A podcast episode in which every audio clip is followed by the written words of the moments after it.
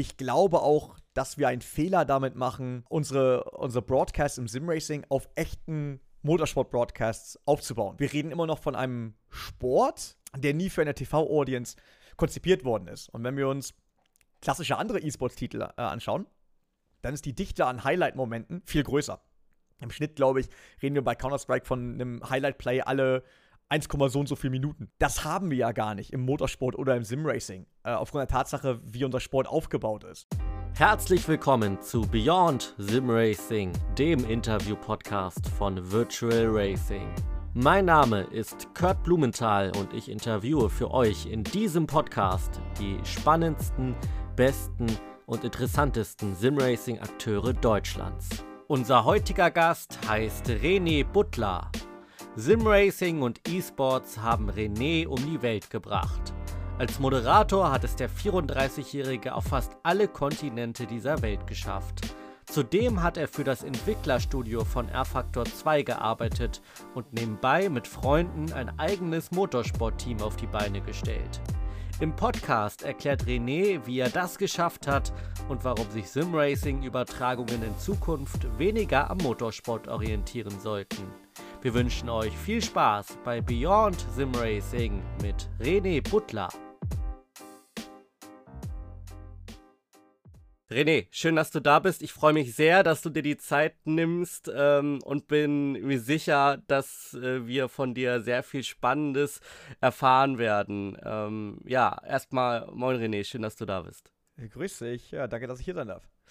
Ja, ähm, ich würde sagen, als Einstieg, ich habe mir ein bisschen mal angeschaut, was du schon alles gemacht hast und ähm, wo es für dich schon überall hingegangen ist. Ich bin direkt drüber gestolpert. Du hast tatsächlich Lehramt studiert. Äh, ich sag mal so, als wenn man Lehramt studiert, dann in den meisten Fällen steht einem ein Leben äh, bevor als, als Lehrer, vielleicht sogar ähm, äh, beamtet und äh, dann macht man nicht mehr viel. Bei dir lief alles anders. Du wurdest E-Sports-Moderator, warst Manager bei äh, Studio 397, also R-Factor 2, hast ein eigenes Motorsportteam. Äh, der Weg war nicht wirklich vorgezeichnet. Wie, wie ist das alles passiert oder wie bist du da weggekommen von der Lehramtsschiene?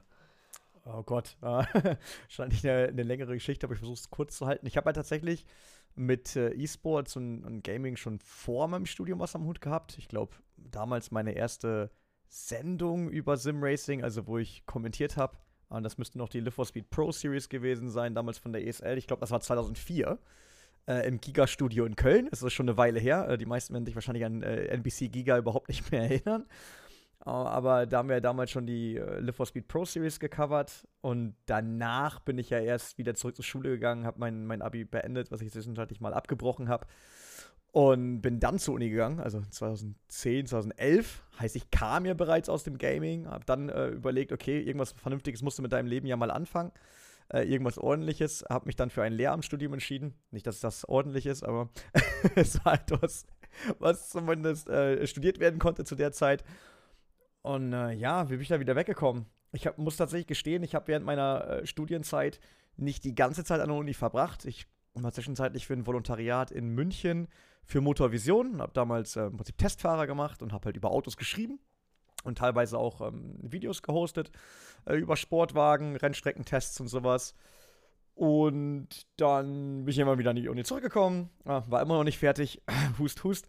Äh, Regelstudienzeit äh, war nicht so mein Ding, äh, muss ich gestehen. Und dann tatsächlich, während ich noch an der Uni war, äh, kam damals die ESL wieder auf mich zu. Ähm, das ist ja immer noch die, der größte E-Sports- äh, der Welt. Und mit denen habe ich ja damals schon gearbeitet, weil die haben früher NBC Giga gekauft. Und deswegen habe ich auch ein paar ESL-TV-Shows gemacht. Äh, also noch 2004, 2005, irgendwo da um den Dreh. Und äh, ja, nachdem die jemanden gesucht hatten, der sich mit Racing auskennt und vielleicht ein Projekt übernehmen kann, äh, habe ich dann die Uni verlassen, habe mich der ESL angeschlossen. Ja, und dann äh, war ich wieder zurück im Gaming, würde ich sagen spannende Geschichte. Ich würde sagen, ähm, ich bin mega gespannt und ich glaube, unsere Hörerinnen und Hörer auch. Äh, fangen wir erstmal damit an, wie bist du überhaupt dazu gekommen? Ich habe gesehen, du bist tatsächlich seit 2005 quasi als E-Sports, Moderator, Hoster, wie auch immer, äh, aktiv. Wie hast du da den Schritt reingeschafft? Du warst doch noch mega jung 2005, oder nicht? Ah, das kann man sehen, wie man will. Ich bin geboren 88. Ähm, ich habe tatsächlich, also meine erste TV-Show habe ich gemacht, bevor ich 16 war, glaube ich. Oder mit 16. Jetzt kann ich mich gar nicht. Ich bin schon so alt, ich kann mich schon gar nicht mehr erinnern nach dem Motto. Ich weiß nur, dass mein Vater mich da damals hingefahren hat. Dementsprechend kann ich definitiv noch nicht 18 gewesen sein, äh, als wir nach Köln gegangen sind. Äh, wie bin ich da reingekommen? Wie, wie viele damals, ne? Simracing, ähm, ich glaube, den, ich weiß nicht mal, ob wir den, äh, den Namen Simracing damals schon hatten. Äh, jedenfalls als Live for Speed so noch das, der Titel schlechthin war, ne? Vor Race 07 dann in der ESL später ähm, da musste es natürlich auch so die ersten ähm, Übertragungen geben. Damals noch Internetradio, ja, da gab es noch gar keinen Livestream und noch gar kein Bild. Ähm, an die Zeiten will sich gar keiner mehr erinnern, kann ich auch gut verstehen. Aber da hat das Ganze angefangen. Und dann bin ich damals aus der äh, ESL Amateur Series in die Pro Series aufgestiegen, hab da fürchterlich die Hucke voll gekriegt äh, von Leuten wie Nils Neujoks und Danny Engels und so, ähm, muss aber auch gestehen, dass es mich gar nicht gereizt hatte, wirklich vorne mitzufahren, weil mein Ziel war immer, ich hatte damals äh, ein Video gesehen von der Pro Series und habe halt gesehen, dass die Leute so ihre eigenen Lackierungen fahren mit ihrem Namen drauf und dann so coole Lower Third Einblendungen mit ihrem Namen drauf. Und ich habe mir gedacht, so geil, das will ich auch mal haben. Und als ich dann in die Pro Series aufgestiegen bin, die ja übertragen wurde, war das Thema eigentlich mehr oder weniger für mich durch. Ich hatte mein Ziel erreicht und äh, habe dann tatsächlich angefangen, als mir klar wurde, äh, dass mein, äh, meine Motivation für Training ähm, überhaupt nicht um da vorne mitzufahren. Dass es vielleicht besser wäre, wenn ich schaue, ob ich die Serie nicht einfach begleiten könnte als Kommentator. Und damals ähm, hatte Giga mich eingeladen äh, als Interviewgast. Und nachdem ich dann da zum Interview war und dann auch aufkam, dass die demnächst diese Serie vielleicht covern wollten, äh, bin ich dann da mehr oder weniger zufällig gelandet. Also das ist, äh, war jetzt nie ähm, groß äh, auf meinem Banner drauf. Damals gab es ja auch so gut wie keine Caster oder so, das, das kannte ja niemand äh, beziehungsweise dass man damit wirklich was machen könnte, geschweige denn Geld verdienen. Ähm, das gab es ja gar nicht. Und dementsprechend bin ich da einfach mehr oder weniger reingerutscht, weil äh, ich, es hat sich an meinem Simracing-Verhalten nichts geändert. Ich bin jemand, der wahnsinnig gerne Public-Server fährt oder Events und ich hasse Time Trials, sämtliches Hotlapping, Training, Qualifikation, alles, was einfach nur Zeitfahren ist, ist nicht meins. Und äh, seien wir ganz ehrlich, damit kannst du natürlich oben auf Pro-Level nichts reißen. Von daher ist es wahrscheinlich besser gewesen, dass ich mich dazu entschieden habe, über Dinge zu reden, statt zu fahren. Also es ging mit ähm, Simracing los, auch als äh, Moderator, aber dann hast du es ja auch in ganz andere Richtungen äh, weiter ausgebaut im E-Sports. Äh, war das für dich äh, nicht anspruchsvoll, dich auch in ganz andere Sachen reinzuarbeiten?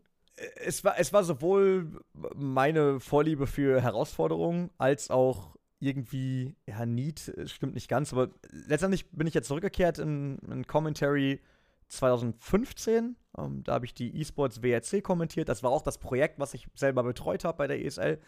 Äh, also auf dem äh, damaligen äh, WRC 5, das offizielle Rallye-Game. Das war die erste eSports-Saison für dieses Spiel. Und da hatte sich einfach kein Kommentator finden lassen, tatsächlich, äh, die ein Rallye-Spiel machen kann, will. Und so habe ich dann angefangen, meine erste Show auf Englisch zu machen. Früher äh, lief ja alles noch auf Deutsch. Auch die Simracing-Broadcasts waren ja früher alle noch Deutsch. Waren wir bei weitem nicht so international unterwegs wie heutzutage. Äh, dementsprechend äh, habe ich das da mal ausprobiert. Und jetzt ist es aber so, dass natürlich 2015 auch gar nicht so viele Rennevents gab. Also, wo es wirklich Studio-Events zum Beispiel gab. Ne? Also, eSports WRC waren zum D-Zeitpunkt noch 13 Studio-Events, wo wir wirklich in einem TV-Studio das Ganze aufgenommen haben. Und ich, äh, ich liebe Racing. Aber natürlich, wenn du dir Caster angeschaut hast, um, um von anderen zu lernen, dann kennen wir natürlich all diese Highlight-Moments aus Counter-Strike und so, ne, wo die Leute völlig steil gehen und dies, das. Und das fand ich halt super cool und ich wollte das unbedingt lernen. Also habe ich auch versucht, irgendwie äh, mit, mit der wenig Erfahrung, die ich vorweisen konnte in englischen Shows, das war ja im Prinzip nur eSports WRC zu dem Zeitpunkt, äh, irgendwie mal eine Chance zu kriegen in anderen Games. Und glücklicherweise über die Jahre habe ich tatsächlich ähm, sehr viele verschiedene und auch große machen dürfen. Und äh, das, das hilft. Ich, ich wollte ja unbedingt dazulernen und ich wollte andere Stile kennenlernen äh, und allgemein einfach Spaß daran haben, äh, gutes Gaming zu sehen. Ich habe gesehen, du bist damit auch um die Welt gekommen. Mexiko habe ich gesehen, ich glaube Asien auch. Hättest du jemals gedacht, dass das mal für dich auch so groß wird? Nein, auf gar keinen Fall. Also ich vorher habe ich ein einziges Mal so richtig das Land verlassen, wenn wir jetzt äh, die Niederlande nicht dazu zählen, weil ich bin an der Grenze aufgewachsen. Bin ich einmal mit meinen Eltern auf äh, Malle gewesen, so richtig klassisch deutsch. Äh, und sonst eigentlich nirgendwo. Ähm, gut, einmal im Mittelmeer, äh, das darf ich nicht vergessen. Äh, und später dann tatsächlich äh, habe ich das Glück gehabt, dass ich mittlerweile auf jedem Kontinent eine Live-Show hatte, außer Australien. wenn wir jetzt mal die Arktis auch weglassen, äh, da läuft ja im E-Sports nichts. Äh, aber sonst durfte ich tatsächlich überall mal was gemacht haben. Ähm, ich war in Singapur ähm, für Arena of Valor, ähm, Shanghai, äh, Hongkong und dann äh, USA mehrere Stationen, Mexiko, Chile und natürlich jede Menge europäische Stationen. Äh, gedacht hätte ich das nie. Also ich habe mich, ich, meine erste Show außerhalb Deutschlands war tatsächlich das Formula E Race Off in Leicester in England und damals habe ich mich schon mega gefreut und bin durch die Decke gegangen. Und ich denke ach guck mal, ein Deutscher, der eingeladen wird, in England eine englische Show zu machen, wie cool ist das denn? Weil logischerweise ist immer das Problem, ähm, Akzent und alles. Ich habe viel daran gearbeitet, weniger Deutsch zu klingen im Englischen. Und äh, da war ich natürlich super froh, weil das tatsächlich geschafft habe, dass man in Betracht zog, mich für eine Show in England zu nehmen. Und das war dann eigentlich so der Start. Als damit das, der erste internationale Event für mich im Prinzip durch war, ähm, hatte ich es deutlich einfacher, andere Events zu bekommen. Und halt auch das Glück, dass ich tatsächlich, ja, mehr, mehr oder weniger einen Großteil der Welt äh, gesehen habe äh, und soweit sehen durfte, was ich sicherlich ohne E-Sports, ohne Gaming, ohne Simracing niemals geschafft hätte. Ich habe mal in deine Moderationen auch reingeschaut und da ist mir relativ schnell aufgefallen, dass du wirklich sehr natürlich und gut Englisch sprichst. Ähm, wie kriegst du das hin, als nicht englischer Muttersprachler so gut Englisch zu sprechen? Guter Vorteil war natürlich, als ich 2015 bei der ESL anfing, ähm, dass mein Projekt sowieso schon französisch geleitet war. Das bedeutet, Deutsch auch nicht die äh, Projektsprache war, beziehungsweise im Office auch kein Deutsch gesprochen wurde.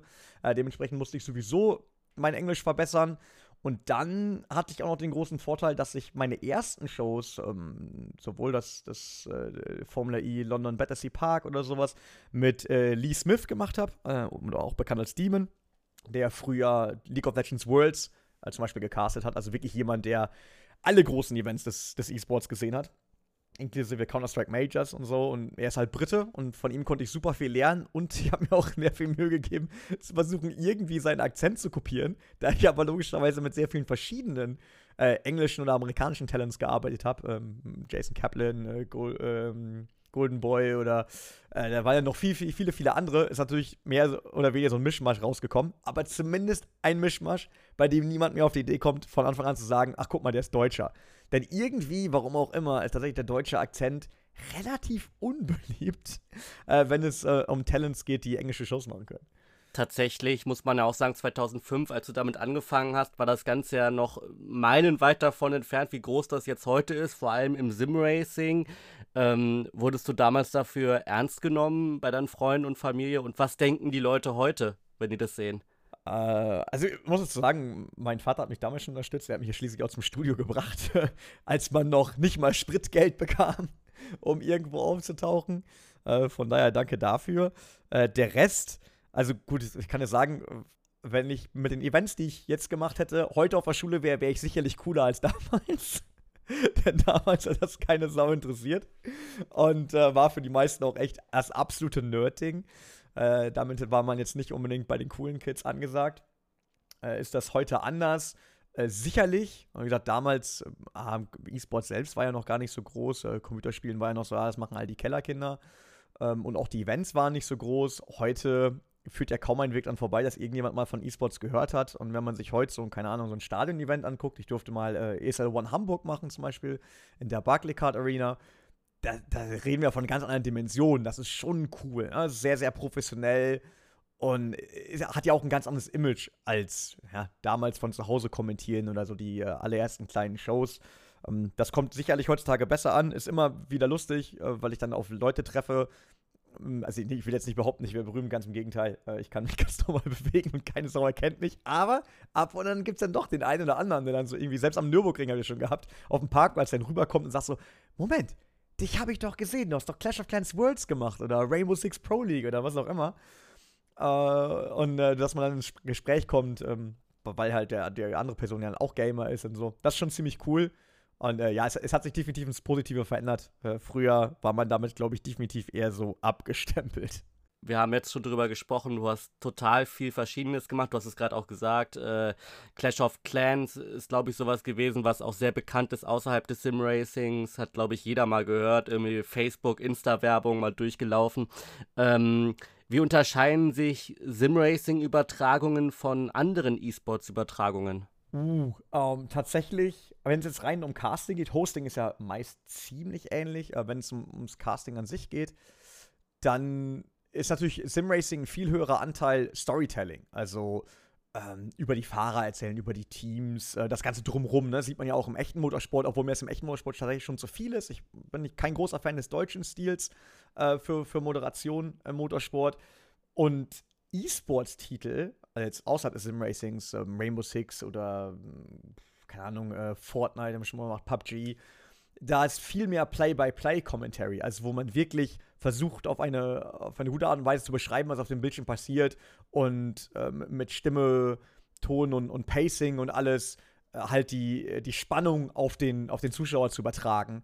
Was wir klar im Simracing auch hier und da haben, aber sicherlich, jetzt wenn wir jetzt nicht gerade von der ersten Runde und den ersten paar Kurven ausgehen, sicherlich nicht den Großteil ausmacht, weil wir viel mehr Downtime haben, wo wir über die Akteure, über die Teams, über die Strecke, über das Wetter, äh, was auch immer reden können, weil wir ja nicht permanent ähm, ja von einer, äh, also mit Counter-Strike von einer Runde und von einem Kill zum nächsten laufen, äh, sondern dass das Pacing an sich des Spiels anders ist. Was äh, prognostizierst du für eine Zukunft für die Simracing-Übertragungen? Also meinst du, das wird noch größer? Kommt das dann irgendwann noch mehr an so riesige E-Sports-Übertragungen ran? Oder was meinst du? Also ich denke, Simracing an sich ist auf einem guten Weg und ich denke auch, es wird größer. Was die Übertragung an sich angeht, glaube ich, dass wir eines Tages nicht drum rumkommen, uns vielleicht anderweitig zu orientieren als im echten Motorsport. Ähm, ich habe ja schon gesagt, ich bin selbst kein großer Fan von deutschen Motorsportübertragungen oder dem Commentary dort. Und ich glaube auch, dass wir einen Fehler damit machen, äh, unsere, unsere Broadcasts im Simracing auf echten Motorsport-Broadcasts aufzubauen. Also, es sind sowieso schon Sendungen, die ähm, strugglen, was Viewership angeht, auch wenn äh, Sachen wie Drive to Survive und alles der Formel 1 natürlich enorm geholfen haben, glücklicherweise. Und äh, Motorsport wieder so einen ganz leichten Aufwärtstrend, Aufwärtstrend dadurch, dadurch bekommen hat. Aber wir reden immer noch von einem Sport und, und auch in, in, dem Fall Simracing, weil wir ja das Gleiche machen ähm, im Rennen selber, der nie für eine TV-Audience konzipiert worden ist. Und wenn wir uns klassische andere E-Sports-Titel äh, anschauen, dann ist die Dichte an Highlight-Momenten viel größer. Im Schnitt, glaube ich, reden wir bei Counter-Strike von einem Highlight-Play alle 1, so und so viele Minuten. Ne? Äh, wo dann mal, was weiß ich, ein 1 gegen 3 stattfinden kann, was halt so ein ganzes Stadion mal, oh, aufschreit und so cool. Das haben wir ja gar nicht im Motorsport oder im Simracing, äh, aufgrund der Tatsache, wie unser Sport aufgebaut ist. Und ich denke, wir sollten uns eher an Dinge orientieren, die momentan Audience begeistern, als an einem Sport, der genau das immer noch nicht geschafft hat, nämlich dass die TV-Übertragungen wirklich wieder so fesselnd sind. Ähm, klar ist es sehr schwierig, weil wir, nicht, wir wollen ja nicht unseren Motorsport ändern. Ich sage jetzt nicht, oh, mach da bitte nur noch, keine Ahnung, zwei Rundenrennen raus und jeder darf den anderen abschießen. Ähm, das soll es auf gar keinen Fall heißen. Ich denke nur, dass wir gerade was ähm, Overlays, äh, Übertragungsart, Schnitte etc. viel mehr von anderen Sportarten lernen können. Sowohl klassischen anderen Sportarten als auch, äh, heutzutage darf man auch sagen, klassischen E-Sport-Sportarten, ähm, als vom Motorsport.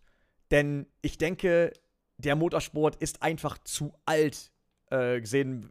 Zum Beispiel, wenn ich mir jetzt ein 24-Stunden-Rennen anschaue, ist immer mein ähm, absolutes Lieblingsnegativbeispiel. Ich liebe das 24-Stunden-Rennen vom Nürburgring.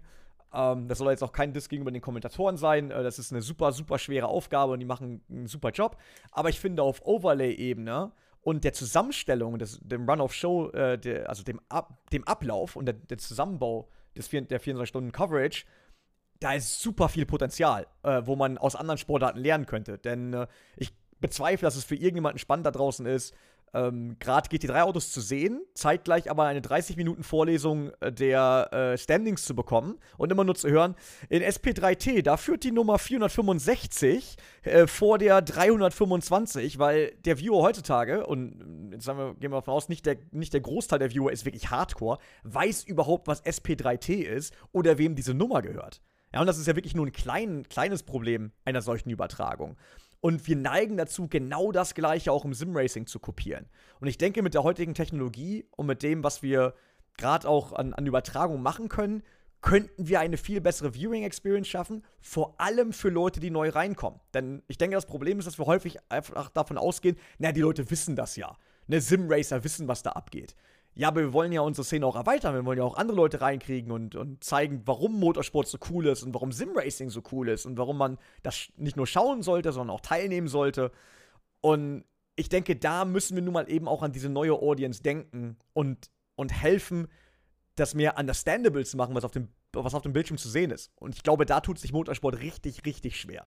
Kannst du vielleicht ein paar Beispiele oder Verbesserungsvorschläge machen? Ich kann mich da wirklich gerade gut reinversetzen, weil selbst ich habe auch schon mal 24-Stunden-Rennen kommentiert und dann tatsächlich die Ergebnisliste von oben nach unten äh, vorgelesen. Was, was kann man besser machen? Hast du handfeste Vorschläge? Also grundsätzlich äh, Interaktion mit dem Chat, glaube ich, ist immer gut und da sind wir im, im Sim-Racing auch schon relativ gut dabei.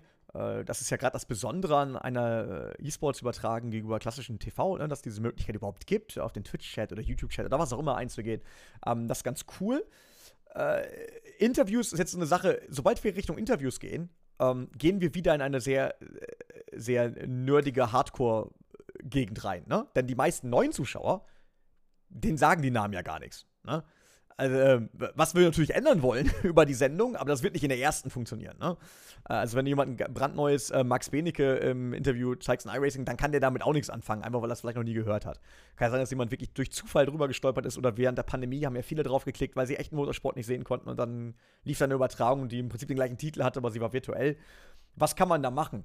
Ähm, das eine ist definitiv Overlays. Ähm, du sagst es, wenn du jetzt vorliest, ähm, das geht ja im Simracing deutlich einfacher als im echten 24-Stunden-Rennen. Wenn du jetzt vorliest, ja, in der Klasse SP3T da führt, hm, dann können wir dieses Auto ja tatsächlich auch zeigen.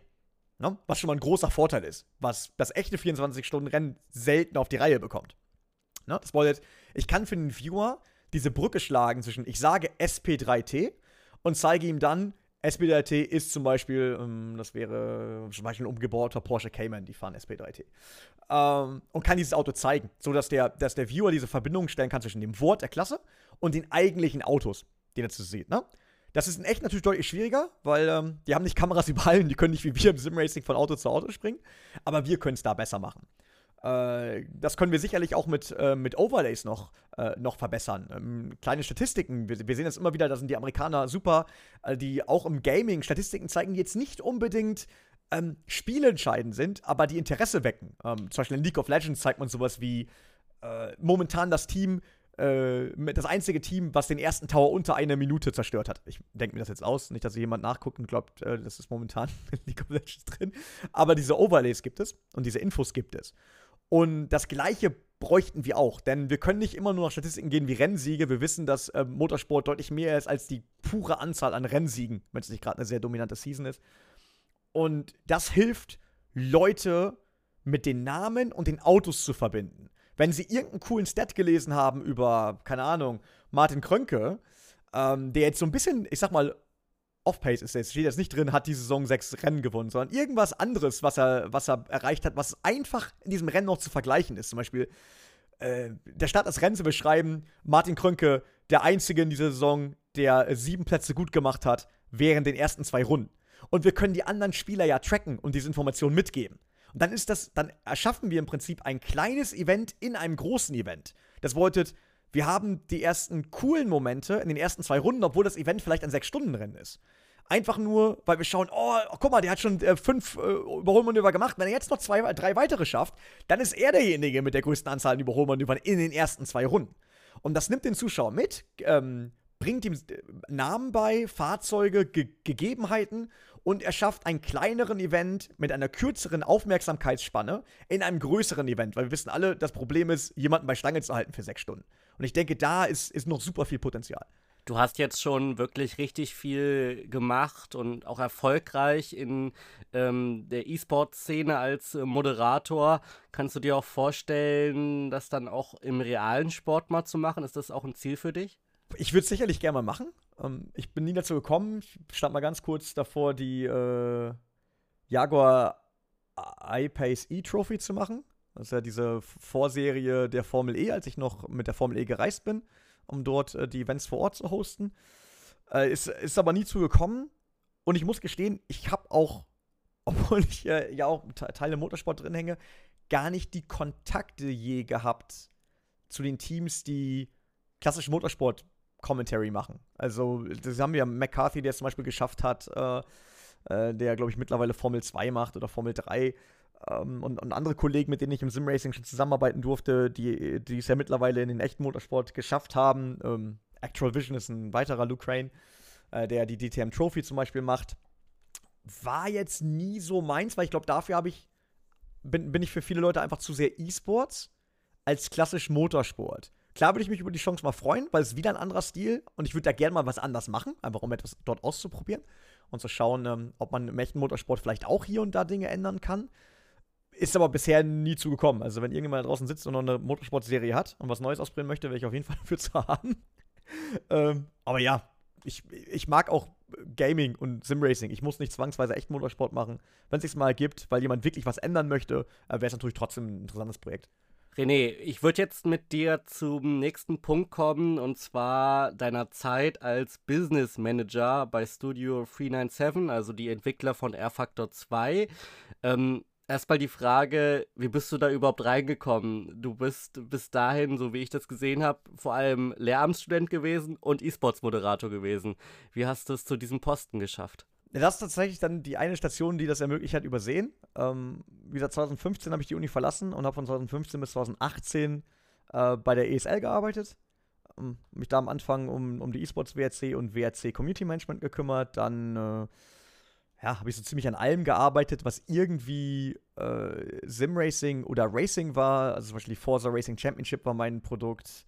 Äh, die Project Cars World äh, Major Series war mein Produkt. Ähm, F1 Esports Draft, das ist etwas, was ich äh, ähm, damals gepitcht habe.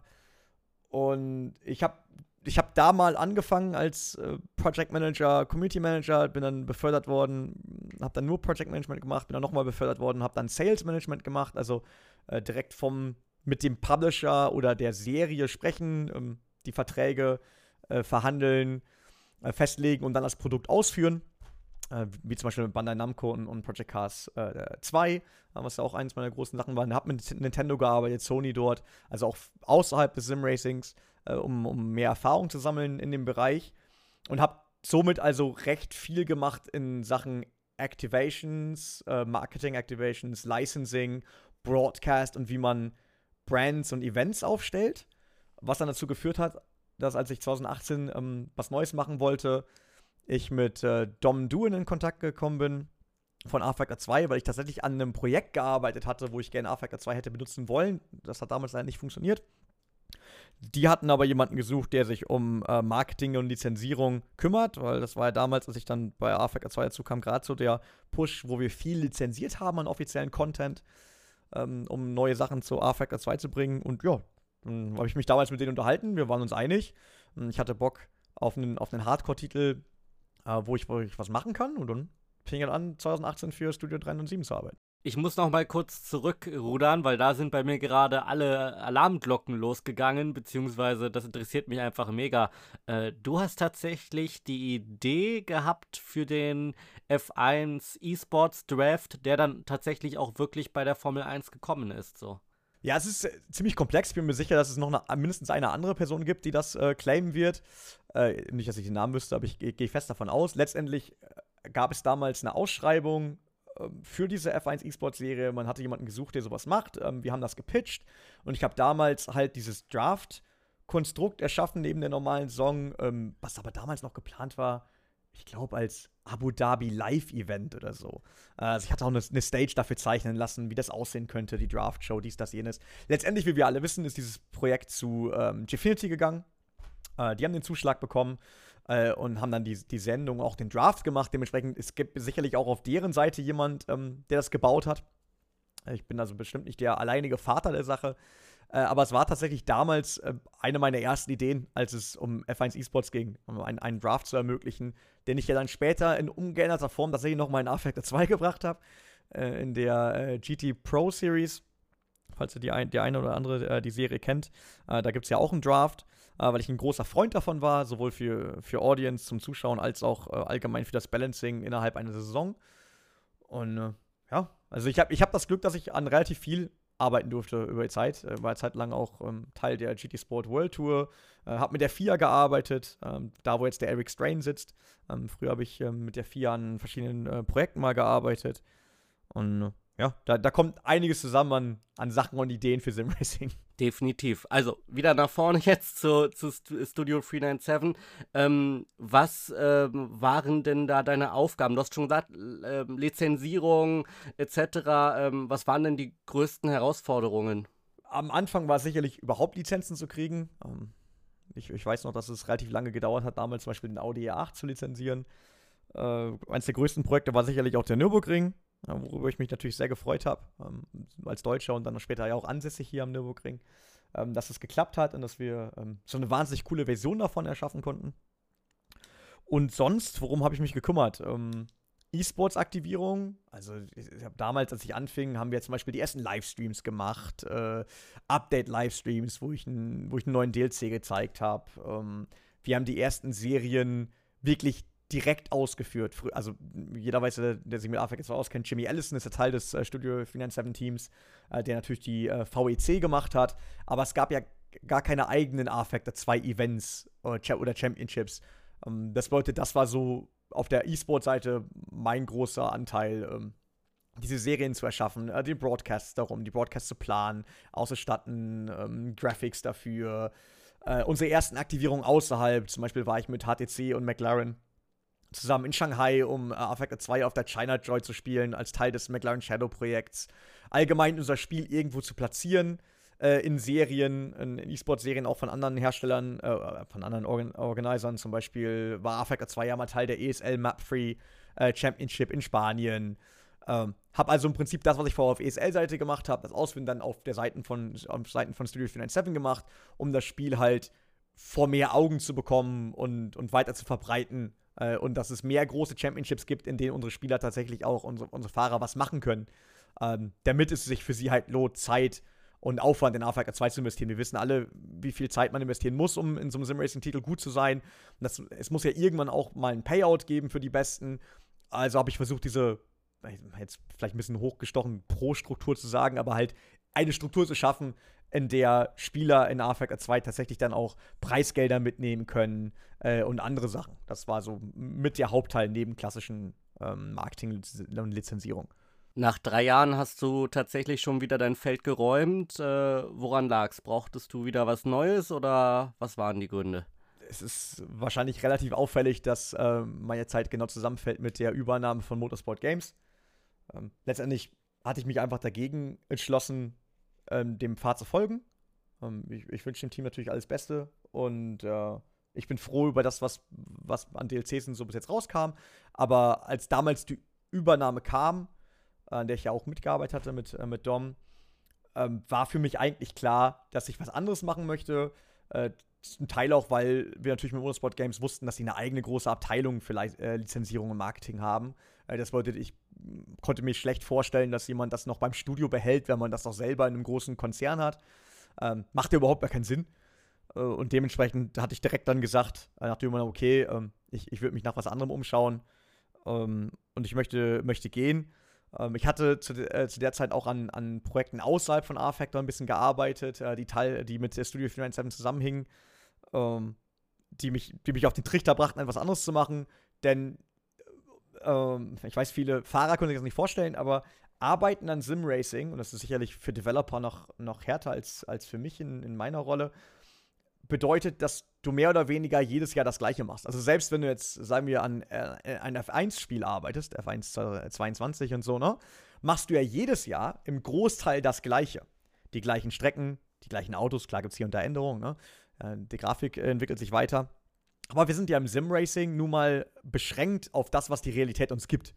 Ne, es ist immer, wenn es um neue Strecken für ein Spiel geht, geht es immer um Nürburgring, Spa, Monza. Das ist jetzt ähm, überhaupt nichts Überraschendes. Was ähm, ein bisschen, in der, ein bisschen äh, äh, einschränkt in Sachen Creativity. Und ich wollte gerne etwas arbeiten, was mir erlaubt, wieder ein bisschen mehr was anderes zu machen, schräge Ideen zu haben, ähm, Events zu erstellen, die einfach nicht äh, klassisch äh, Hardcore und, und, und Sim-Racing sind und äh, dementsprechend mit Ernsthaftigkeit betrieben werden müssten. Ähm, davon hatte ich ja mit der ESL-Zeit zusammen im Prinzip ähm, ja fünf, fast jetzt sechs Jahre. Und da fand ich einfach, es war Zeit, auch mal die kreative Schiene ein bisschen mehr auszuarbeiten, da mehr zu lernen, um dann im Prinzip später wieder zurückzukehren mit neuem Input, frischen Ideen äh, und ja, einfach mehr Erfahrung.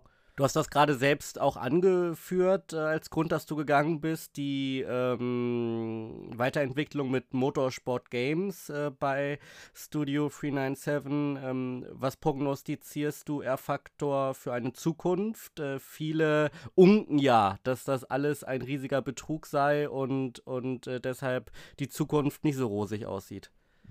Schwer da überhaupt irgendwas zu sagen, weil logischerweise habe ich darin überhaupt gar keinen Einblick mehr. Ähm, ich, wie gesagt, ich bin ja nicht gegangen, weil es Motorsport Games war oder so, sondern einfach, weil es eine große Firma war, die Strukturen sich natürlich ändern und ich der Meinung war, dass ich dann einfach nicht mehr benötigt werde. Äh, keiner will das irgendwann erleben, also sagst du lieber, äh, noch habe ich die Chance selber zu gehen und mir was auszudenken, als jemand zu hören, äh, übrigens, du wirst nicht mehr benötigt, tschüss. Ähm, dementsprechend habe ich es dann, hab dann selbst gemacht. Was die Zukunft angeht, ähm, klar kenne ich die Stories darum. Ähm, hab, wir haben das ja in einem Overtake-Video auf unserem Channel auch schon mal äh, behandelt ich denke einfach, äh, egal wie es jetzt aussieht, und sicherlich sieht davon nicht alles rosig aus, kann ich mir einfach partout nicht vorstellen, dass jemand all das aufbaut und all das macht für einen reinen Scam-Versuch. Ähm, das mag vielleicht später irgendwann so aussehen und vielleicht auch so enden, wer weiß das schon, das kann ich wirklich nicht vorhersehen. Ich hoffe es natürlich nicht, weil da hängen eine Menge Lizenzen dran, da hängen natürlich meine ehemaligen Kollegen von äh, Studio 397 dran, wo ich dann nicht wüsste, hey, was passiert eigentlich mit denen, äh, wenn Motorsport Games zum Beispiel pleite gehen würde oder so. Und das wünsche ich niemandem, äh, da, da, arbeiten Menschen ja, und die wollen alle einen Job haben und die sollten alle einen Job haben. Äh, da sind wirklich sehr viele talentierte Leute dabei, sowohl bei Motorsport Games als auch bei Studio 397. Ähm, von daher glaube ich einfach, es ist natürlich einfacher, so eine Story zu bauen, wenn man sieht, wer es etwas schief geht. Und dann einfach zu behaupten, naja, derjenige hat es ja einfach nur so geplant, damit die XYZ erreichen oder damit die das Geld selber einstecken können oder was auch immer. Persönlich, sicherlich gibt es sowas, aber persönlich kann ich mir einfach nicht vorstellen, dass in diesem Projekt das schon immer das Ziel war. Das glaube ich nicht. Und äh, vielleicht irre ich mich. Wie gesagt, ich bin da jetzt bei Weitem kein Experte. Es ist nicht so, als hätte ich irgendwelche Insider-Informationen ähm, darüber ich glaube es einfach nicht so passionate, wie ich die Leute erlebt habe, dass deren Ziel irgendwie gewesen ist, das, das einfach als Scam aufzubauen. Es mag vielleicht schiefgegangen sein. Man, äh, Business ist nicht einfach und Simracing ist vor allem nicht einfach, diese Nische, die auch ähm, eine ganz andere ähm, Community-Struktur äh, hat und Reaktion hat als äh, andere klassische Games. Äh, was es sicherlich nicht einfach macht, da als neuer Player reinzukommen ähm, in Sachen von Motorsport Games. Von daher, ich hoffe einfach, ähm, dass sie dass das Ganze rumreißen können und dass wir viele coole Sachen sehen, denn so mehr Player wir haben im Sim-Racing, umso mehr Innovation, umso mehr Fortschritt sehen wir. Und schließlich freuen wir uns ja momentan alle, dass wir eigentlich in einem wahnsinnig guten Zeitalter für Sim-Racing leben, wenn wir überlegen, wie viele neue Titel oder neue Inhalte wir für Titel gekriegt haben in den letzten Jahren, verglichen mit eben 2005 oder sowas im Sim-Racing. So, René, ein Thema habe ich noch auf dem Zettel stehen und zwar, ähm, du hast tatsächlich ein Motorsportteam. Nicht nur ein Simracing-Team, sondern auch ein Motorsportteam. Butler Pal Motorsport. Ähm, du hast das äh, damals, äh, wenn ich es richtig auf dem Zettel stehen habe, 2019 tatsächlich direkt schon mit der Vision gegründet. Wir wollen nicht nur Simracing machen, sondern auch echter Motorsport.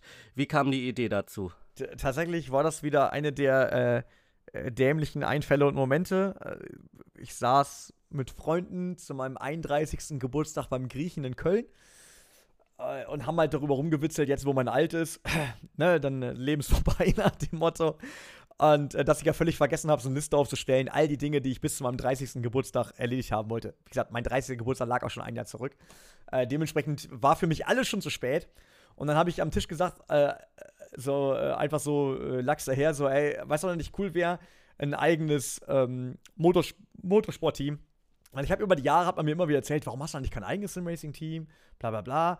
Und ich so, weißt du, was cool wäre, halt ein Motorsport-Team, aber wir machen nicht nur Sim-Racing, wir machen auch Real Racing. Und dann haben natürlich am Tisch alle gelacht, so, haha, ja, wäre schon cool, haha, als ob. Und das hat mich natürlich wieder so ein bisschen getriggert, ich halt so bin. Äh, so, ah, das muss sich doch irgendwie umsetzen lassen. Ähm, bin dann tatsächlich nach Hause gegangen mit meiner Freundin, ähm, hab dann äh, Freunde von uns angerufen, Bekannte. Ähm, ich komme ja selber nicht aus einer Motorsportfamilie, äh, habe auch mit Motorsport damals im Prinzip nichts zu tun gehabt und habe dann aber mich erinnert an Leute, mit denen ich schon mal zusammengearbeitet habe, die äh, in der Richtung was gemacht haben, habe da angerufen, habe das erste Mal einfach rumgeschaut im Internet, sag mal, was kostet so ein Rennauto eigentlich? Und äh, habe dann durch Zufall den äh, Peter Bock angerufen, der, der in Münster sitzt und die machen ja, was ist die letzten 40 Jahre schon Motorsport und habe gesagt, so, hey, bei dir ist ein Auto in der Nähe. Ich habe ja früher in Münster gewohnt, da kannten wir uns. Und habe ihm ein bisschen geholfen bei so Lizenzkursen. Also, hey, ähm, würdest du das mit mir anschauen? Und dachte er so, ja, das war, ich glaube, das war ein Diesel-Opel-Rennauto oder so. Ne? kannst du kaum irgendwo einsetzen. Und dann meinte er so, du, äh, ich habe tatsächlich noch eins hier. Schau dir das doch mal an. Und das ist ein gutes Einsteigerauto. Ähm, alles frisch, wir haben gerade alles neu gemacht. Äh, hat keinen Unfall gehabt, nichts. Und wenn du willst, dann verkaufe ich ihn für einen guten Preis, ähm, damit du den Motorsport einsteigen kannst. Und ja, dann sind wir rübergefahren. Äh, hab äh, das Geld zusammengekratzt irgendwie äh, über Zeit. Das konnte ich also auch nicht auf, dem, äh, auf Schlag bezahlen. Ähm, schön wäre es gewesen. Und habe dann dieses, dieses Auto gekauft. Das war also unser Ford Fiesta äh, ST MK7 als äh, Rennauto. Der lief damals VLN und darf also VLN und RCN fahren. Und den haben wir dann gekauft. Und dann haben wir gedacht, okay, dann, dann versuchen wir es jetzt und machen einfach so ein Freundeteam, äh, wo wir, wo wir Sim-Racing betreiben und halt auch ähm, Real Racing mit dem Ziel, ähm, Leuten, also Freunden, mit denen ich Simracing fahre, ebenfalls den Weg zu ermöglichen in, in Motorsport, weil ich wusste ja über die Jahrzehnte, ich habe es ja immer wieder versucht und versucht, Wege zu finden in Motorsport, wie schwierig es ist. Es braucht Geld, es braucht die richtigen Kontakte und wenn man halt nicht mit Motorsportkontakten aufgewachsen ist, ist es sehr, sehr problematisch, da reinzukommen. Und dann habe ich immer gedacht, okay, ähm, wenn ich jetzt einen Weg finde mit einem eigenen Auto, dann würde ich gerne den Leuten helfen ähm, um mich herum, die das ebenfalls gerne machen möchten und die da einfach keine Kontakte hin haben. Und ja, so hat sich das dann einfach ergeben und dann sind wir halt zusammen gefahren, haben hier und da Geld zusammengeschmissen, um uns bei Rennen eintragen zu können, ähm, um halt tatsächlich mal Motorsport äh, auch vor Ort zu erleben. Das ist also bei weitem keine kein Karriere, ne? Also ich kann jetzt niemandem ermöglichen, äh, der nächste F1-Fahrer zu werden.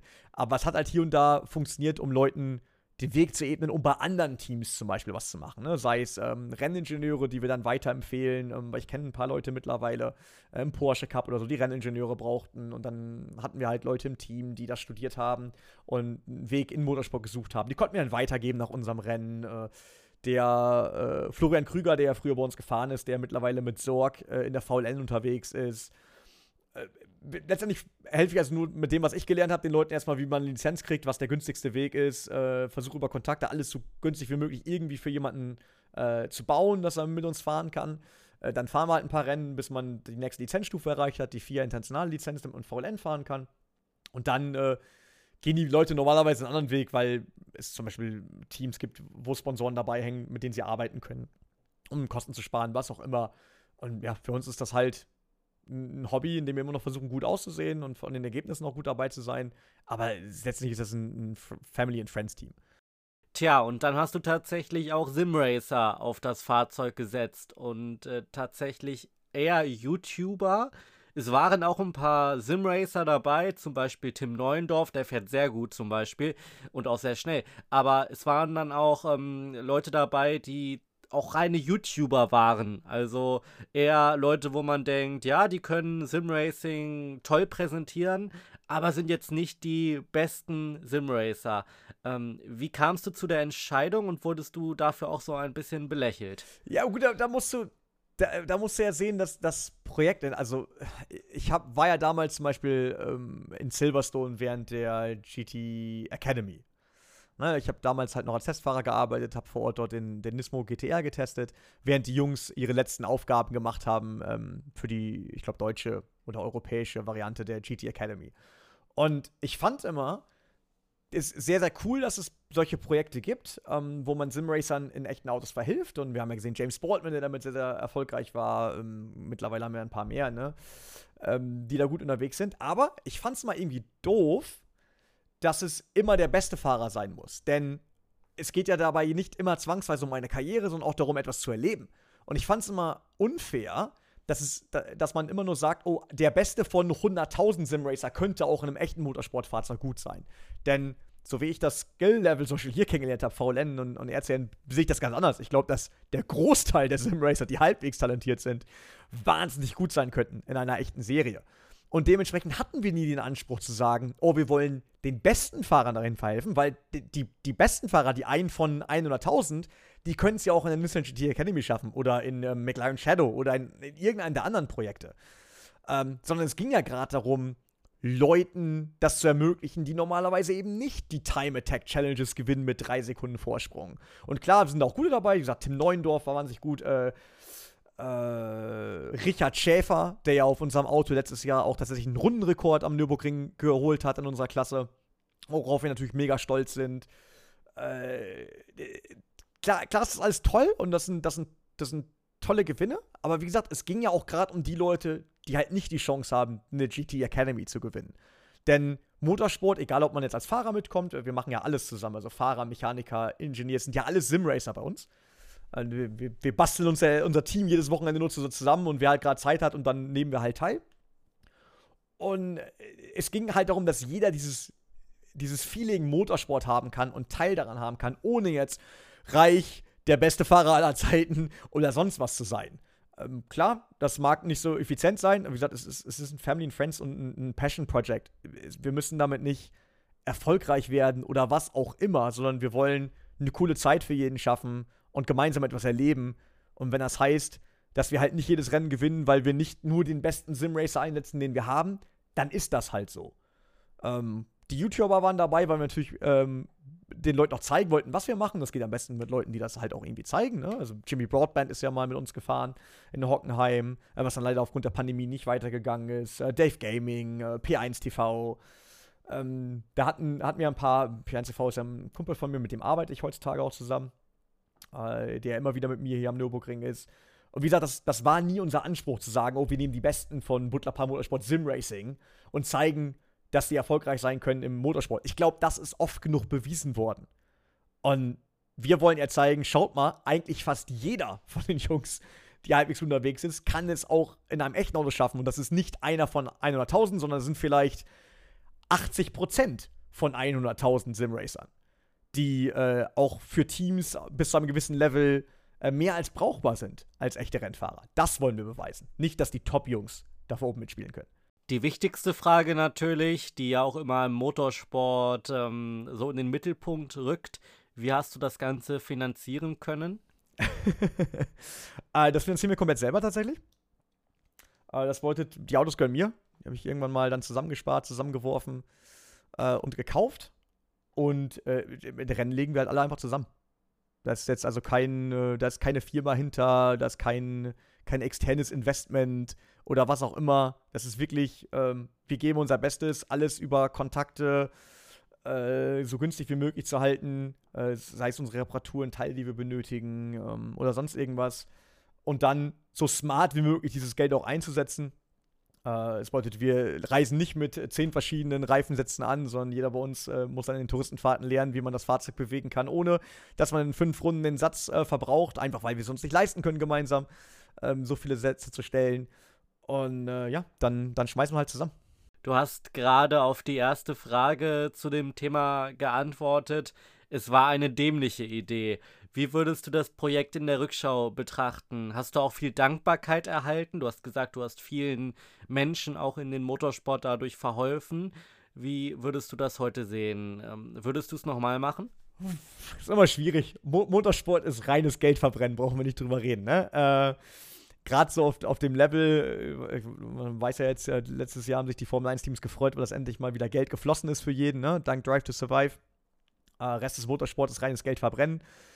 Hätte ich mit dem Geld auch anders machen können, sicherlich.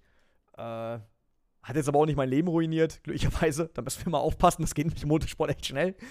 Äh, Würde normal machen? Klar. Also wir, haben, wir haben fantastisch coole Momente gemeinsam gehabt. Ähm, sechs Stunden Rennen, Rofe, sechs Stunden Rennen, VLN, unsere allererste Pole Position äh, die ich damals eingefahren habe. Also bin ich selbst gefahren, die Quali. Ich, vor äh, Volker Stritzek, was natürlich ein großer Gewinn ist, weil erstens zwei Armaturenwagen-Champion, zweitens hat er das Auto entwickelt, in dem wir gefahren sind, weil wir fahren den Astra Cup. Das ist also eine eigene Cup-Klasse, wo alle das gleiche Auto fahren. Ähm, das, das war ein Hammergefühl. Da war äh, Johannes Weiß war damals da aus unserem Sim-Racing-Team. Ähm, Philipp Matzig war, glaube ich, da als Race-Engineer. Äh, P1 TV war da äh, als Helfer.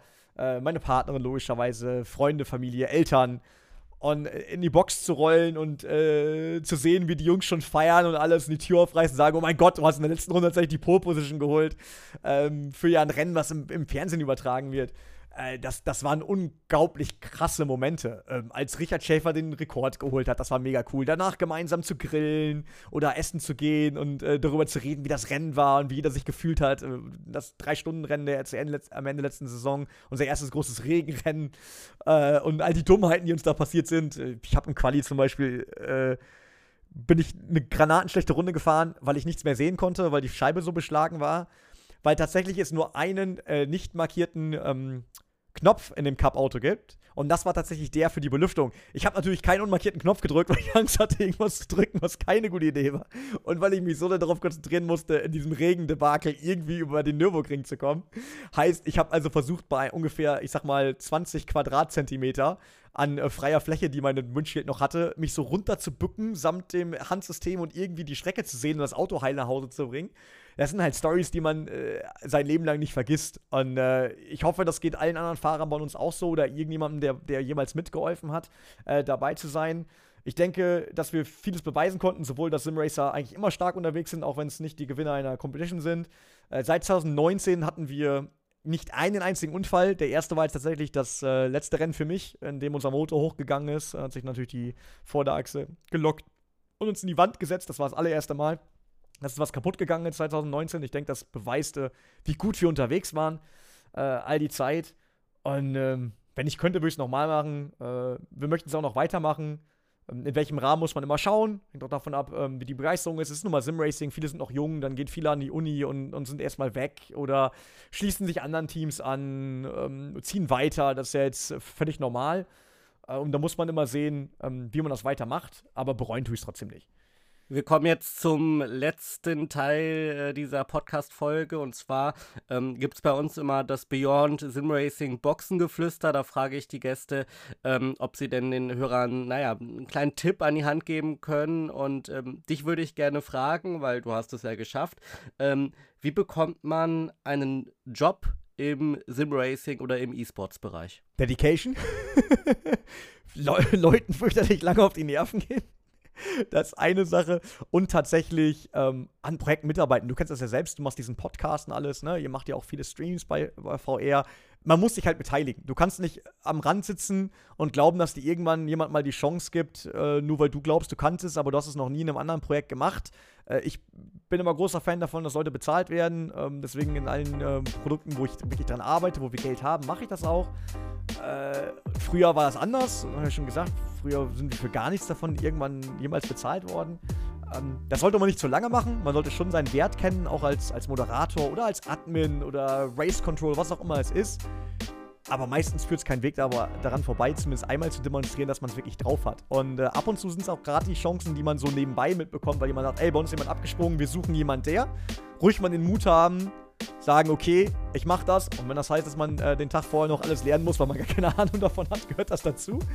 Äh, und dann den, den, Mut einfach haben, tatsächlich mitzumischen, eigene Ideen zu haben, äh, die Sache wirklich auch vorwärts bringen zu wollen und nicht einfach nur äh, zu kopieren.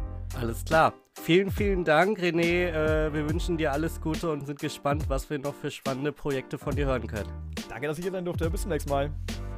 Wir sind schon wieder am Ende unserer heutigen Folge angekommen und mir hat es wirklich sehr viel Spaß gemacht, mit René über seine Reise als äh, Simracing und E-Sports Moderator zu sprechen, aber natürlich auch zu erfahren, wie es ist, ein eigenes Motorsport-Team zu gründen, fand ich äh, echt interessant.